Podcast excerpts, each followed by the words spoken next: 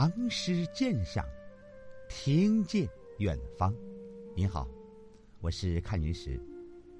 都说盛唐尚武，或者说因尚武而成就了唐之史。那么这一情状，该如何用诗来言之呢？请您欣赏《青楼曲》二首，作者王昌龄。白马金鞍随武皇，旌旗十万宿长阳。楼头少妇明争坐，遥见飞尘入见章。迟到杨花满玉钩，红妆漫晚上青楼。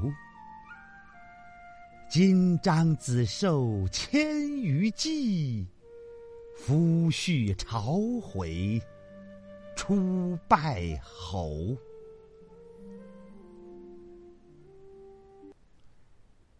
青楼曲》第一首，在读者面前展现了。两个场景，一个是白马金鞍上的将军，正率领着千军万马在长安大道上前进，渐行渐远，到后来就只见马后扬起的一线飞尘；一个是长安大道旁的一角青楼，楼上的少妇正在弹筝，那优美的筝声并没有因楼外的热闹场景而中断。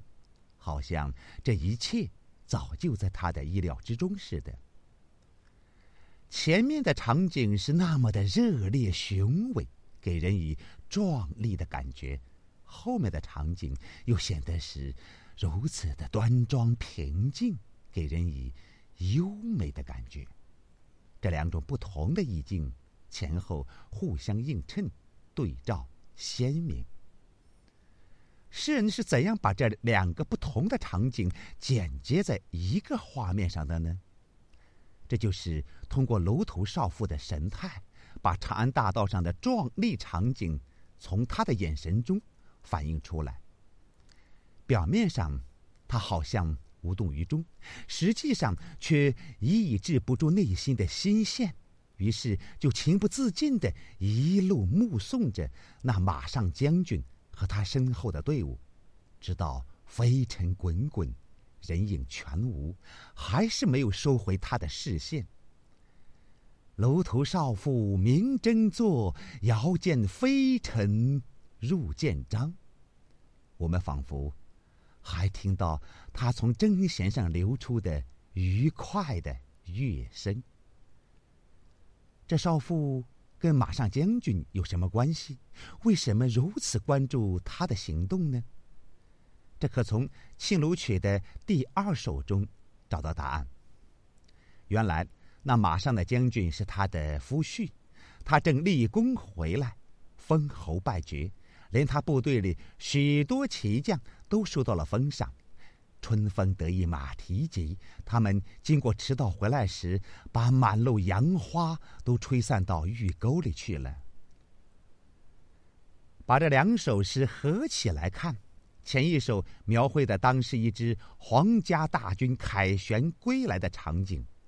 由于这次胜利的不平寻常，非同寻常，连皇帝都亲自出迎了。作为将领的妻子，她内心的激动。是可想而知的。诗人未用一句话直接书写他内心的激动，只是写他从楼头看到场热烈的场景，读者却可想象到他面对这热烈场景时的内心感受。这正如北宋诗人梅尧臣对诗歌创作所概括的两句话：“壮难写之境，如在目前。”含不尽之意，见于言外。长阳是西汉皇家射猎教武的大院子，建章宫是汉武帝建造的，都在西汉都城长安的近郊。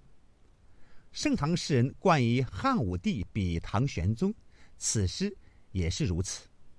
诗人是借用汉武帝时期的历史画卷，反映盛唐时期的现实面貌。这幅描写大军凯旋的历史画卷，使人联想到唐代前期国荣威赫、实力强大。试想，一支千军万马的军队，如果没有统一的指挥、严明的纪律，怎能够旗帜鲜明、队伍整齐的前进？